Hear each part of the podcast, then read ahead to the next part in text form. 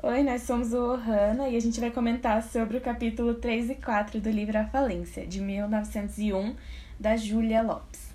É, descreve a ruína de uma família estruturada na base do comércio do café, que perde tudo em um golpe de azar. A narrativa se passa na cidade do Rio de Janeiro entre 1891 e 1893, no período republicano, recém-saído das abas do império da família Teodoro puxada pelo rico comerciante de café Francisco Teodoro, que teve sua fortuna devastada por especulações financeiras.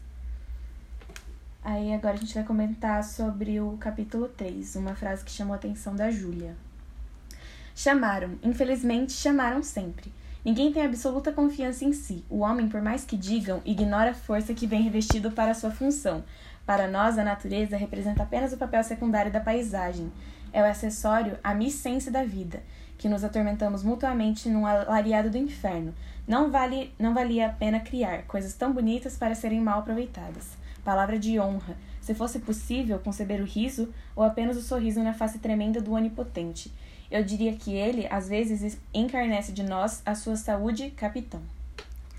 É, eu escolhi esse trecho porque ele fala muito sobre o papel do homem na natureza que a natureza nos, é, nos promove várias coisas boas e não sabemos aproveitar.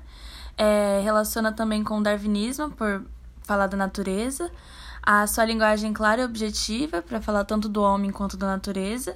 E as explicações pelas forças da natureza e do universo.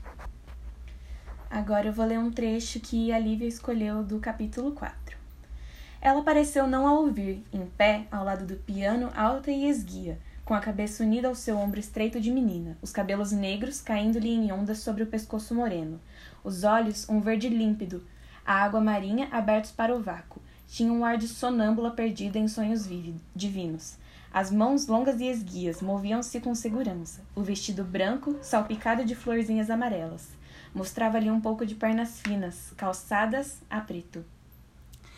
É, eu escolhi esse trecho por questão de que ele é muito, muito, muito detalhado. Você basicamente consegue enxergar a mulher na sua frente e enxergar o, o que ela queria mostrar. Então, com o naturalismo, ele mostra muito o retrato fidédigo da realidade, a veracidade e contemporaneidade e a linguagem descritiva e extremamente detalhada.